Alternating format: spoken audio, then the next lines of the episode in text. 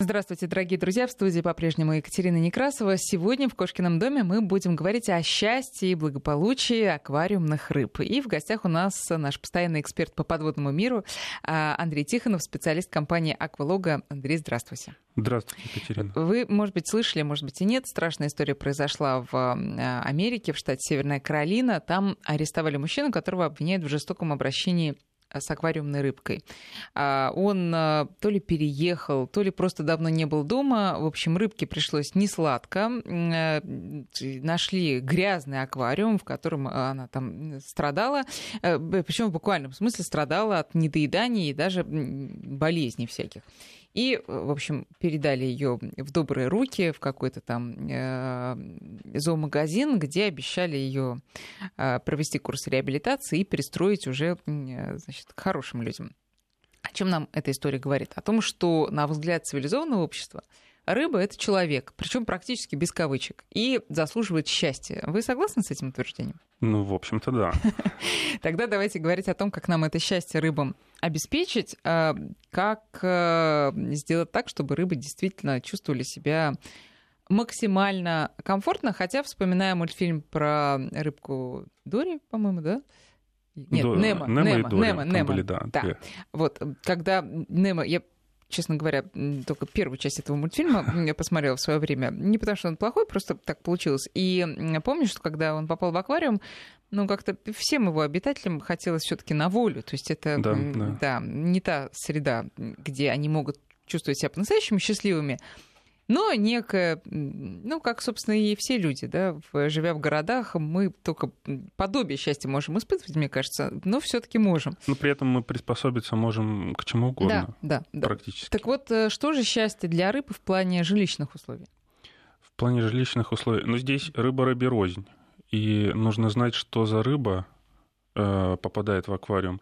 Но, как правило, да, рыба, попадающая в аквариум из естественной среды, из больших объемов, из-под солнца, она испытывает некий дискомфорт. Но если при этом, ну вот этот вид успешно размножается в неволе уже много лет, много поколений, то мы можем считать, что этой рыбе в аквариуме все в принципе устраивает. И здесь, конечно, ключевой момент это размер рыбы. Угу. Потому что чем меньше рыба, тем меньше ей нужно э, создать пространство для существования. Тем больше рыб может уместиться. Тем больше рыб может поместиться. И наоборот, крупные рыбы довольно сложно разводятся в связи с тем, что ну, просто им нужны угодья побольше, которые в домашних аквариумах мы не можем при, э, как-то им предоставить. А вот, э, допустим, в большие публичные аквариумы это уже другой вопрос, хотя там тоже есть свои Сейчас мы про них тоже поговорим, да. Но давайте вот про как раз такие экзотических больших рыб э, в домашних условиях. Ну вот, например, захочет э, какие-нибудь, захотят какие-нибудь родители прочитав ребенку сказку про Емелю, подарить ему щуку, например. А есть, кстати, такие. Э, вот. В смысле, ну... А щука не маленькая рыба. Щука не маленькая рыба. Э, ну, предположим, если полумет... полу... полуметровую щуку, ну, тогда вам нужен аквариум, ну, где-то тонны две, две с половиной. Это какие размеры? Это размеры, ну, где-то 2 метра на метр, может быть, на метр, где-то так. Ну, в принципе, возможно. Возможно, реально, в да. хорошем доме с хорошими перекрытиями 2-2,5 тонны встречаются такие аквариумы, хотя это, конечно... Да, хорошее перекрытие — это важный да, момент для да. соседей. Потому что где-то уже в районе тонны э, аквариум, это уже все таки должны быть какие-то укрепления, что-то mm. должно быть осознанно. И потом это не... Ну, обычно это не стандартные проекты. Э, потому что где-то стандартные аквариумы заканчиваются литрах на 500 обычные. Это какой размер? Это где-то размер, ну, полтора метра на 60 на 60. Сколько где-то он вот весит? Так. А, весит он прилично, если, допустим, э, каждый, килограмм, э, каждый литр воды весит примерно килограмм, не точно, но соленая чуть потяжелее, пресная вода чуть по, полегче. Аквариум сам весит довольно тяжело. Я думаю, что такой может весить до тонны. 500-литровый до тонны, ну, нужно рассчитывать. Ну, естественно, в наполненном виде, да. Наполненном это вот, виде, да, с камнями, это, с рыбой, да. сам, сам аквариум, потому что чем больше объем, тем толще стекло должно Я, кстати, быть. не уверена, что э, габариты, что наша квартира рассчитана на это. В, вот в конкретном да. месте, да, Обычно... понятно, что в, в комнате мебели она может быть примерно там, в отдельных случаях и тянет на эту массу, но когда в отдельно взятом ограниченном месте, да, это Вы знаете, у меня есть друзья, э, у них гостиная 12 метров. Угу. И кухня где-то 8 метров. В гостиной у них стоит 400-литровый аквариум. Угу. На кухне стоит 200-литровый аквариум. Здесь дело уже э, в, ну, как бы, в том... В крепости нервов э, крепости... соседей На самом деле хозяев. есть страховка насчет этого. То есть, если вы волнуетесь, действительно волнуетесь, случаи протечек аквариума бывают, это не редкость, хотя ну, на, на моей памяти это все-таки единичные случаи, то есть вот за более 10 лет профессиональной моей работы в аквариумистике, это все-таки единичные случаи, когда аквариумы протекают домашние. Как правило, протекает ну, какое-то некачественное оборудование, там внешние фильтры текут, при, ну, когда про них забывают, не обслуживают их. А, в общем, на это дело существуют э, страховки. Поэтому это, ну, который, который изготовитель аквариума ущерб. же. Э, не изготовители отдельно. Это а страховая компания страховая отдельно? компания может оформить страховку. Нет, э, это понятно. Соседей и вас. Да, э, протечки это одно, но пролом пола под вот массой такой, это отдельная история. Вы знаете, это, мне кажется, я, более как раз я больше вот, риск. Я вот из эм, из крыла, естественно, научников, но физику абсолютно вот как-то я подозреваю, что мы плохо представляем, на что вообще способны материалы. Что это сопромат. Вот сопромат — это самое страшное, что... Вот самое страшное слово из университетского курса. Э, слава богу, у меня этого не было, хотя, не, не знаю. Я подозреваю, что мы слабо представляем, на что вообще способны материалы. Вот, например, построили арабы свою башню 800 метров высотой. Это же с ума сойти и эти крупные аквариумы, большие аквариумы. То есть с ума сойти, то есть такие объемы, э, даже сложно представить, как оно все удерживается. Но тем не менее мы же э, эти здания строим, мы же мы не боимся подняться на высоту э, там, 100 метров в небоскребе, хотя это существенные, это, то есть это просто сказка, вот если вот первобытного человека какого-нибудь или хотя бы из 19 века какого-нибудь человека сюда переместить, это же с ума сойти просто. Это да. Я, кстати, часто об этом думаю. Сейчас не по теме, но действительно часто представляю себе условного Пушкина, или даже не условного, да. да, который попадет в наше время.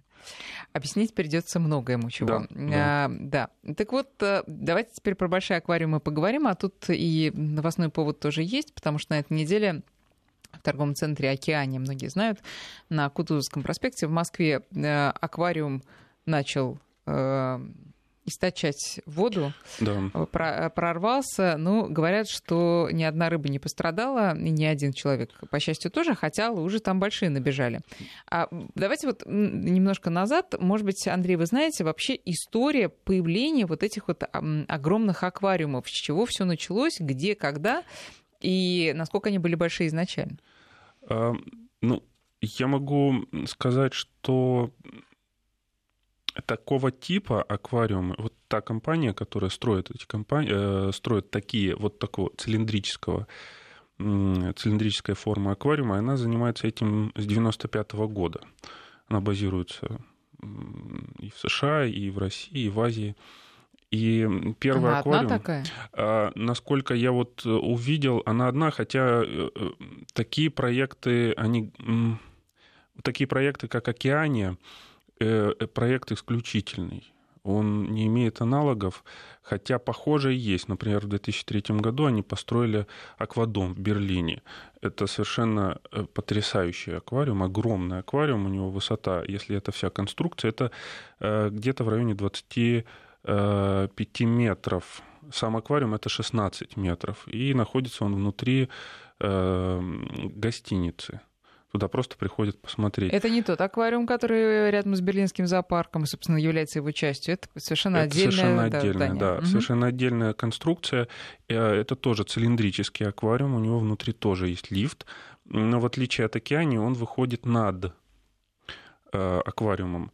А в океане сделали такого проекта, я, честно говоря, не видел. Отдельно цилиндры были, отдельно цилиндры с лифтами были, отдельно коридоры были, А так, чтобы совместить цилиндр с коридором, это вот первый случай, причем он э, претендует на звание самого высокого цилиндрического аквариума. Это все-таки 20, 24 метра, это высота, ну сколько, ну 8-9 этажей. То есть это, это конечно, феноменальный Больше проект. Даже, да, да. А сложность в том, что здесь попытались совместить две формы, которые, в принципе, они устойчивы, но как сделать так, чтобы э, они были устойчивы вместе, и как сделать так, чтобы... Две формы вы имеете в виду и лифт?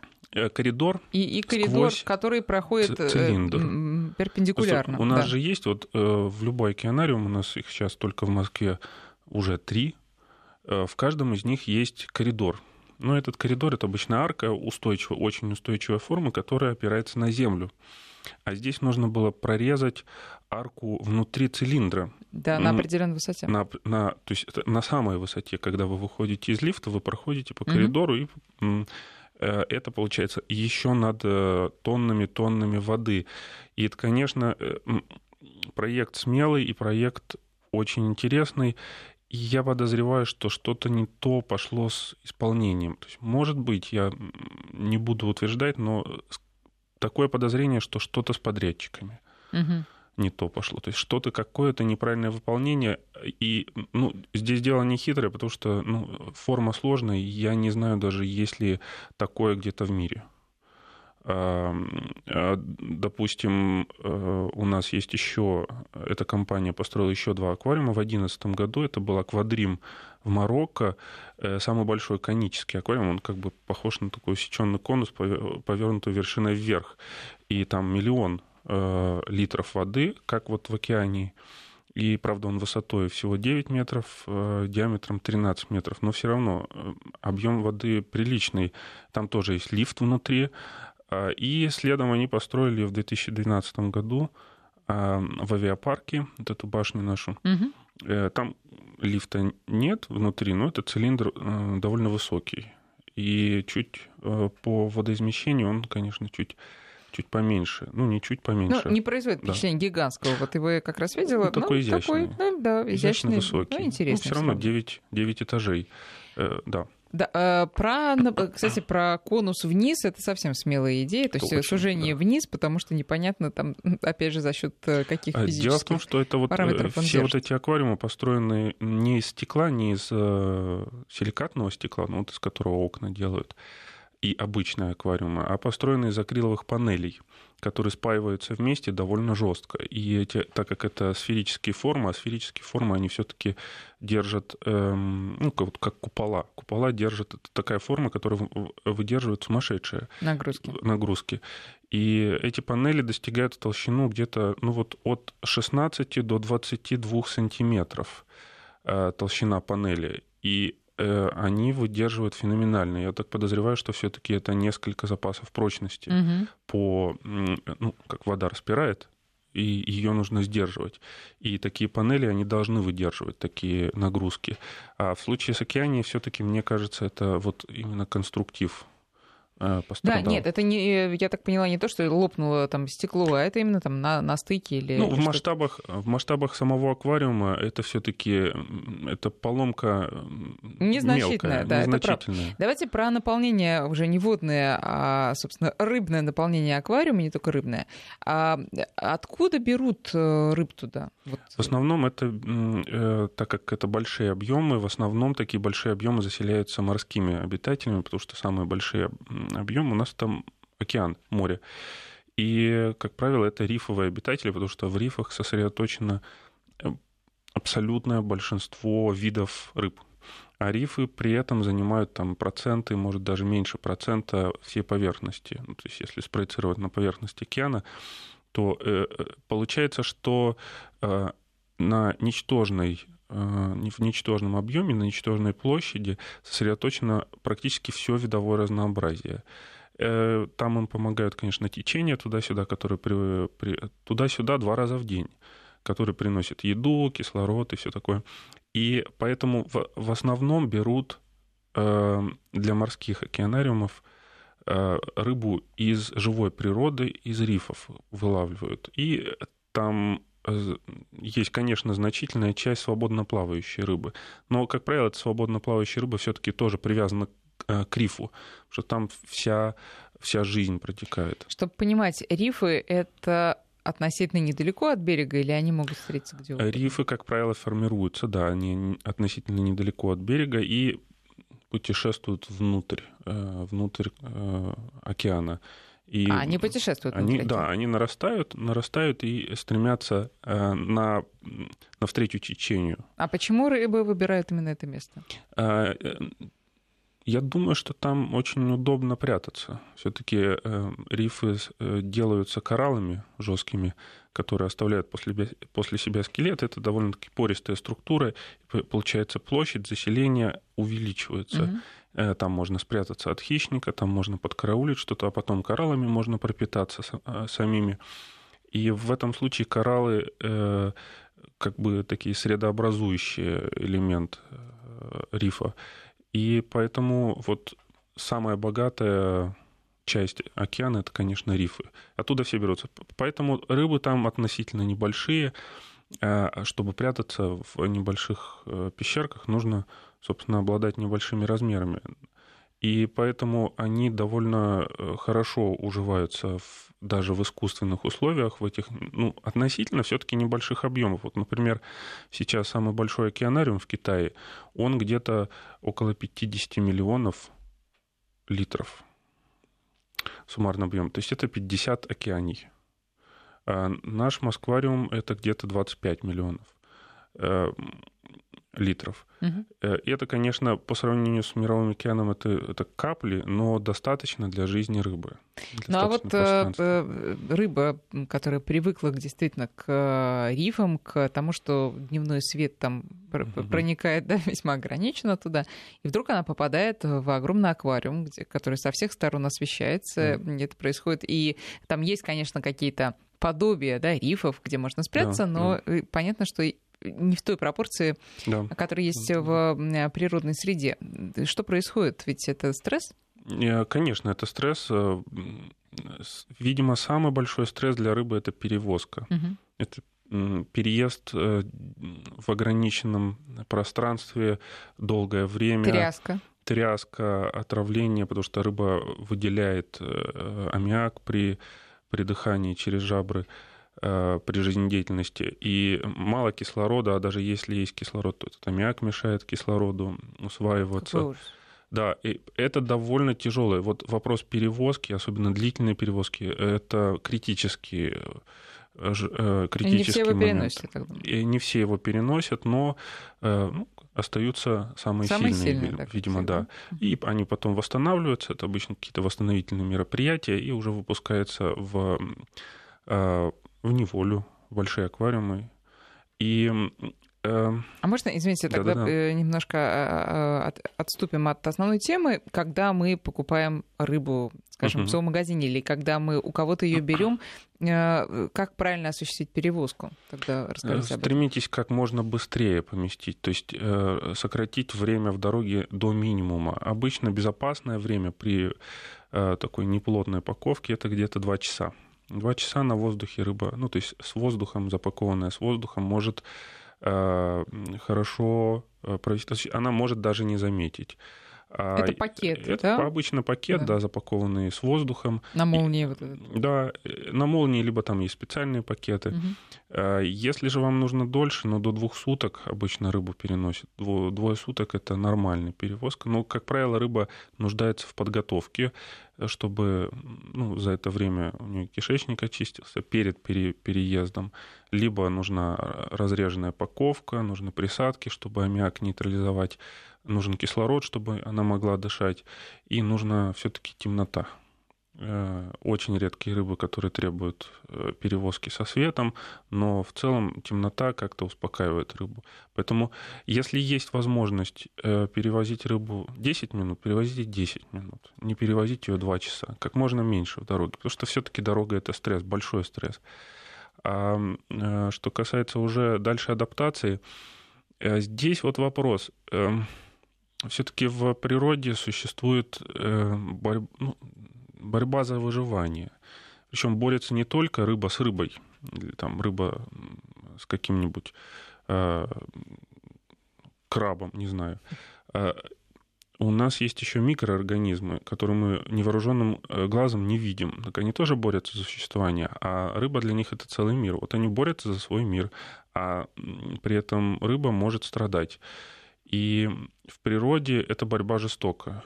Выживают э, единицы из миллионов, до, доживают до половозрелого состояния. То есть, ну, допустим, рыба пару миллионов отметала икринок, и одна до, полово, до половой зрелости только дожила. И да то непонятно, что? что, да. То есть вот... Э, то есть именно из-за заболеваний и поражения... Из-за заболеваний, да. из-за хищников. Основное это заболевания и хищники. В искусственной же среде мы бьемся за каждую рыбу, э, потому что, ну, рыбы относятся все-таки к домашним животным, а домашние животные это все-таки сорт такой детей. А за детей боремся не на жизнь, а на смерть. И, э, конечно, в руках грамотного рыбовода рыба, такая рыба проживет дольше, чем в естественной природе потому что он будет бороться за ее здоровье, он будет ее правильно кормить, он будет о ней заботиться, эм, бороться за нее, бороться вместе с ней, потому что рыба тоже борется своим иммунитетом, который умеет узнавать бактерии, разных бактерий, и запоминать, как бороться с ними, вирусы узнает а рыбовод, он помогает ей в этом деле. Ну а вот когда э, рыбу привозят на постоянное место жительства, угу. вы сказали про реабилитационные мероприятия, это да. что они ну, включают? Ну это обычно перевод, обычно э, вода в пакете, в емкости для перевозки портится, и не всегда возможно прямо сразу перекинуть в хорошую воду. Не всегда возможно. Почему? А что произойдет? Ну, например, э, когда рыба надышала углекислого газа, углекислый газ в воде превращается, ну, вот как газировку мы пьем, она кислая, угу. там очень кислая среда, и вот это pH, а рыба очень тесно связана с водой, и pH, вот это настроение воды, она запоминает. А, и если ее резко если перебросить. резко в другую pH, вот получается ожог. А у них же контакт с водой через слизистые, вот вы, допустим, кислоты выпьете или там уксус. Ну вот. Вот это да. Э, это крайний случай, но э, в основном это pH. В основном разница в pH э, это... То есть воду надо потихоньку разбавлять, да, я так нужно понимаю. потихоньку разбавлять. Обычно, если вот у вас до двух часов рыба едет, то эта процедура перевода где-то занимает минут 15 до получаса. А если она едет двое суток, она может занимать э, от, э, допустим, от часа до нескольких дней. И, ну, что делать, если все-таки мы по глупости перекинули ее сразу и э, случилось что-то неприятное? Давайте об этом и обо всем остальном, конечно, поговорим после новостей. Я напоминаю, говорим мы сегодня про благополучие наших аквариумных рыб со специалистом компании «Аквалога» Андреем Тихоновым. 9 часов и 36 минут московское время. Сегодня в Кошкином доме мы говорим о том, как э, создать идеальный по возможности аквариум для наших рыб. Причем э, речь идет не только о домашних, но и о таких магазинных э, аквариумах или о целых аквадомах, можно назвать их и так. А в гостях у нас сегодня Андрей Тихонов, специалист компании Аквалога. Мы остановились на том, что если рыбу после перевозки сразу перебросить в готовую для нее воду, у нее может наступить ожог. Кстати, в чем он проявляется и что с ним делать потом? Ну, в самых крайних случаях эм, глаза мутнеют, и э, рыба начинает себя странно вести. Э, Ей больно? Э, вероятно, да. Я думаю, да. Э, хотя они как-то по-другому переживают, чем люди.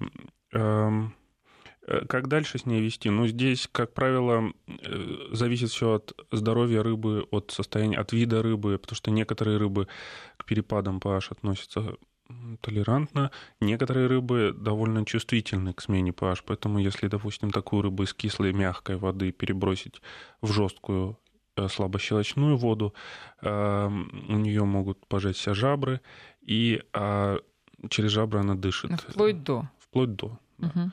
Поэтому довольно серьезные последствия. Поэтому, в общем-то, для каждого аквариумиста будет полезно узнать, что такое pH, какая у него pH, какая у него вода, из какой воды, из какой э, pH воды рыба переезжает, в какую pH воды. Это все, конечно, довольно много информации, но если э, аквариумист э, является частью какого-то сообщества, то ну, обычно научение происходит от аквариумиста к аквариумисту. То есть книги это прекрасно, но нужно еще какое-то общение, сообщество, Поэтому, если у вас есть какой-то опыт. А кроме соцсетей, где можно это сообщество найти? Эм, Такое оперативное? Ну, я подозреваю, что это все-таки специализированные магазины, форумы эм, и клубы. Клубов у нас сейчас, в общем-то, нет, и, ну, жаль. А вообще, я так надеюсь, что э, э, таким местом э, могут стать специализированные магазины, именно аквариумистические магазины, которые занимаются исключительно аквариумист, аквариумными делами. Угу. И потому что, ну, все-таки живое общение важнее, чем то, что я читаю на экране или там в книге. Э, хотя одно другого не отменяет. Друзья, я напоминаю, наши координаты 5533. Это если вы хотите задать вопрос Андрею э, по смс И наш WhatsApp и Viber 8903 170 6363. Вот тут вопрос, а воду-то откуда брать? Обычно вода берется водопроводная, все водоканалы, которые снабжают города, они снабжают водой достаточного качества. Здесь может быть одно но.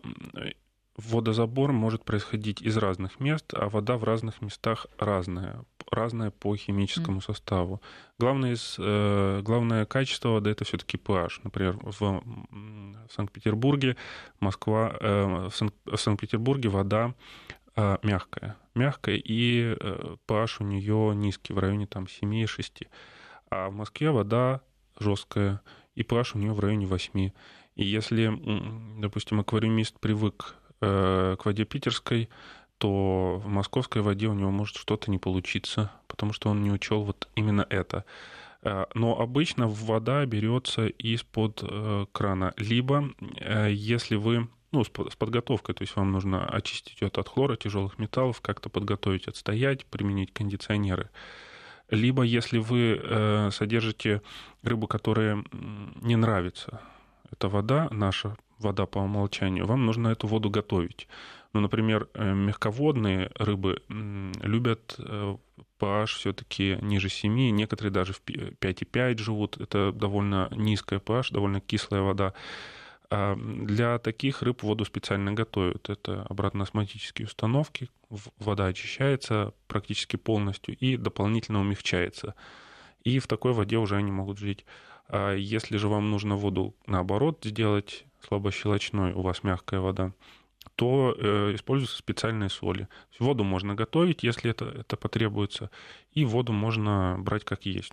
Но в любом случае, э, ну, брать как есть, но все равно, как вы сказали, очистить от э, всяких примесей. То есть, если мы просто нальем в аквариум из-под крана и пустим туда рыбу, ей тоже будет не сладко. Ей тоже будет не сладко, потому что вода в данный момент, в, находящаяся в водопроводе, она предназначена для использования человеком, она не аквариумная. Э, там все-таки добавляются присадки против возбудителей болезни человека и ПДК, например, по некоторым веществам, например, по, по аммонию, по содержанию аммония, для человека все-таки повыше будет, чем для рыб. То есть для человека это нормально, для рыб это будет для некоторых рыб это будет критически.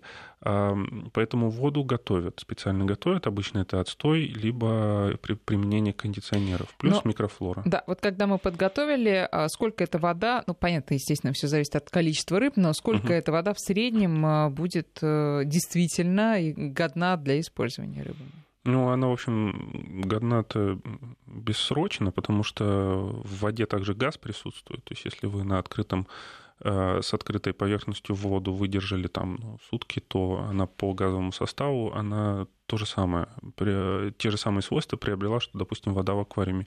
Еще важно помнить о том, что в аквариуме все-таки должна быть целая, целое такое сословие микрофлоры которая обеспечивает жизнедеятельность всего аквариума, потому что мы можем рассматривать рыбу как домашнее животное, а можем рассматривать аквариум как домашнее животное. Аквариум тоже живет, у него тоже есть органы, у него тоже есть, э, то есть вот эта вот жизненность в нем также присутствует, он сам по себе живой. И он не будет живой без микрофлоры. И вот о, ним, о них нам тоже нужно будет позаботиться. Ну, обычно Каким микрофлора, образом? она обычно поселяется сама, потому что, ну, это еще в XIX веке доказали, что э, микроорганизмы способны даже с пылью переноситься. То есть они способны как бы возникнуть на ровном месте. Потому если вы дадите им условия, они возникнут. А условия такие, что нужна вода, нужен воздух, и нужно питание. Питание это то, что выделяет рыба, воздух понятно откуда берется, вода тоже понятно откуда берется. Поэтому э, все это вы сочетаете, у вас появляется микрофлора, она и плюс время, это, конечно, у у микробного сообщества время исчисляется неделями. То есть цикл обычно равен неделе. Поэтому пару недель у вас, в принципе, уже аквариум готов для заселения. И мы дальше воду просто чистим э, с помощью фильтров, и можно ее в этом случае не менять. То есть мы меняем только фильтр. А, ну, у нас в аквариуме обычно что-то, что-то живет, что требует кормления. Вот мы корм вносим, мы должны как бы по логике э, равновесия мы должны что-то удалять. То есть мы что-то вносим, что-то удаляем для равновесия. А, и обычно э, мы удаляем излишек ила, который образуется на фильтрах. И также в воде вот это вот остаточное растворенное вещество мы тоже удаляем, мы подменами удаляем. В пресноводном аквариуме, в морском аквариуме удаляется чуть, чуть э, более сложно, но элегантно, очень интересно. И э, поэтому, если соблюдать такое равновесие, что привносишь, что и убираешь, то аквариум способен существовать, э, ну, ну, видимо, неограниченное количество времени. Более того, даже если банка у вас что-то с ней случится, или просто вам захочется ее поменять, вы просто берете все наполнение и переносите в новый аквариум. Э, даже если вы поменяете фильтр, вы наполнение фильтра переносите в новый фильтр, и у вас э, жизнь продолжается. Вам mm-hmm. не нужно обновлять это все. А пресноводный и морской, э, ну, понятно, что там отличается количество соли, да, да. и это все легко обустроить. То есть это мы приходим в магазин, говорим, дайте мне пакетик соли, мне для морского. Или это поменьше пакетик, мне для пресноводного. Как это ну, происходит? У, у морского аквариума другой набор оборудования, чаще всего. И он немножко все-таки дороже. И для, для пресной воды редко требуется соль. Это обычно вот вода, которая идет из водопровода, мы ее берем. А для морской воды предпочитают воду готовить. Из обратно-осматической плюс специальная морская соль. У вас готова вода. Э, Принципы фильтрации там примерно такие же, а, но в отличие там, от пресной воды, в морской воде у нас есть еще кораллы, которые сами по себе не способны перекачивать кислород, перекачивать жидкости тела, поэтому им нужно помогать создавать течение. Это вот еще один а, элемент морского аквариума, помпа течения. И флотатор, который ну, на самом деле добыть соль, перевести ее, содержать как-то. И это довольно затратно, поэтому соль, она стоит денег. Поэтому желательно э, расход соли свести к минимуму, поэтому устанавливают флотаторы. Флотаторы пользуются тем, что плотность морской воды, она больше, чем пресной воды, и э, за счет вот создания мелкой-мелкой пены пузырьков они выбивают органическое загрязнение, из морской воды. Поэтому там подменивать воду, может быть, даже и не нужно, а если и нужно, то в, не, в небольших количествах. Плюс там, ну, может быть, немножко другое оборудование в плане света.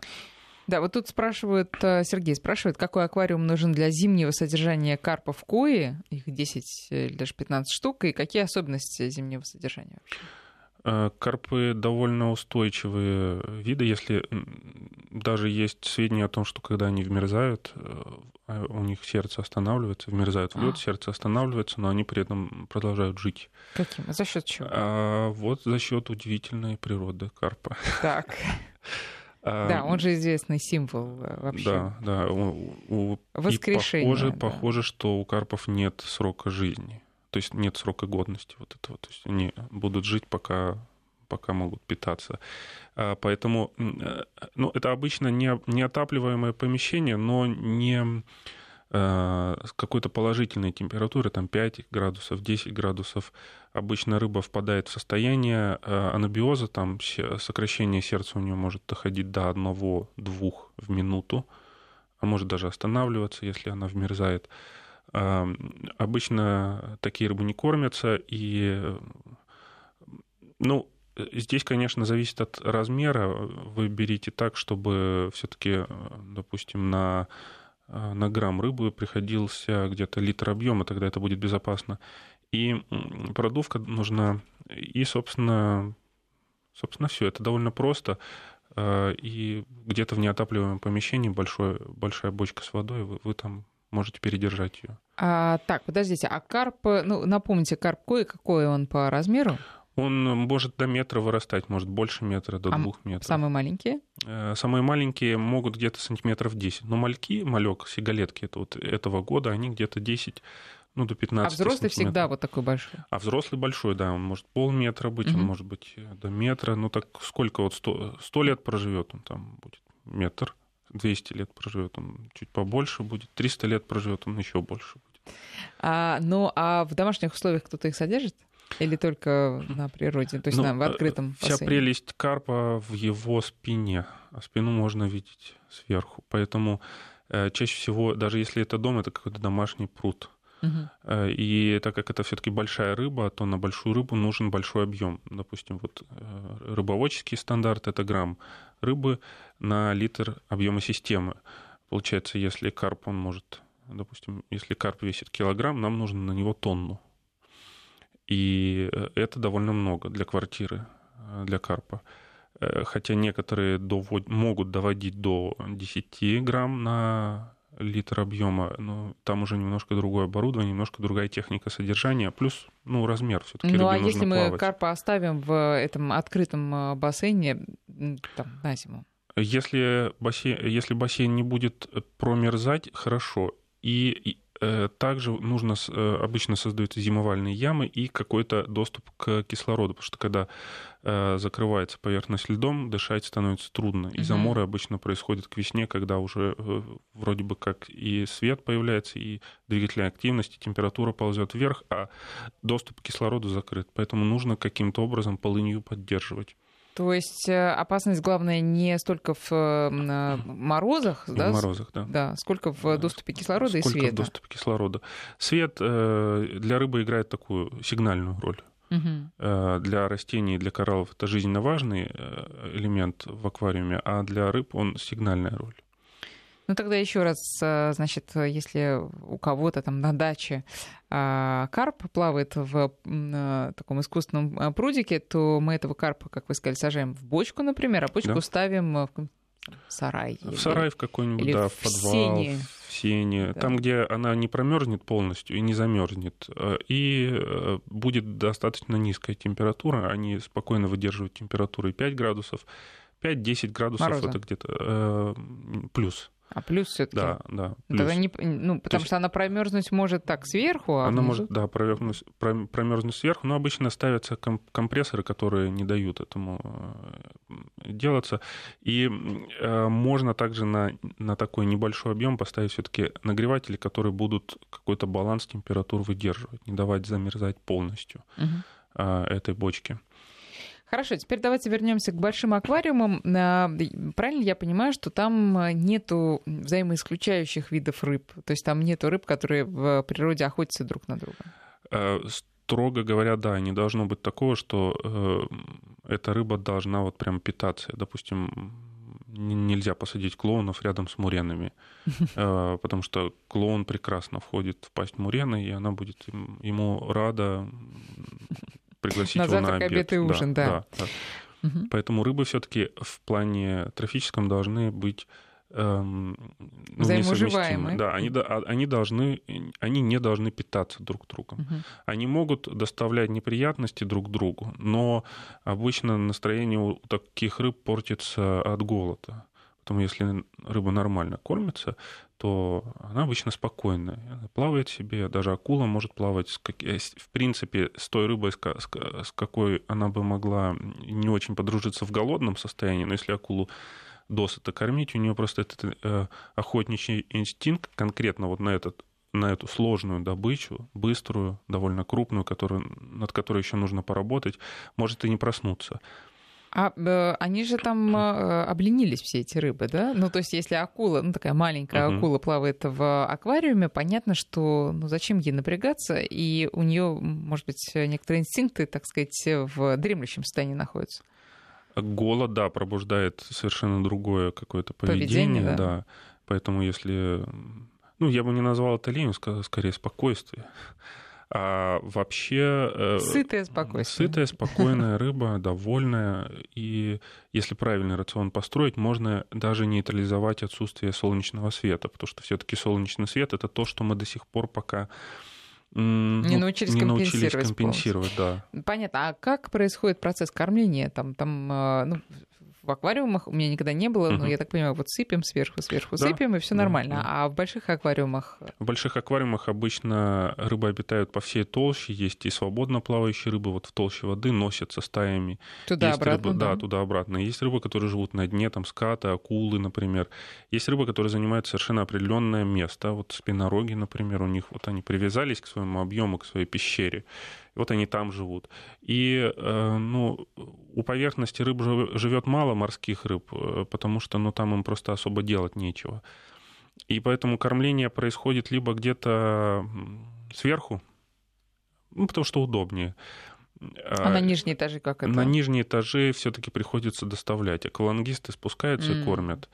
И я так все-таки подозреваю, что э, вот наблюдения мои разделят, наверное, аквариумисты, когда рыбу кормишь в одном месте, она где-то кучкуется там.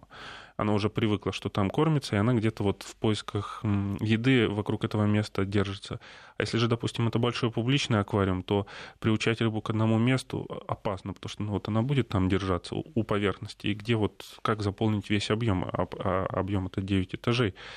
Поэтому, э, скорее всего, такую рыбу удобнее кормить по всему объему и непредсказуемо. То есть аквалангист спускается и кормит рыбу.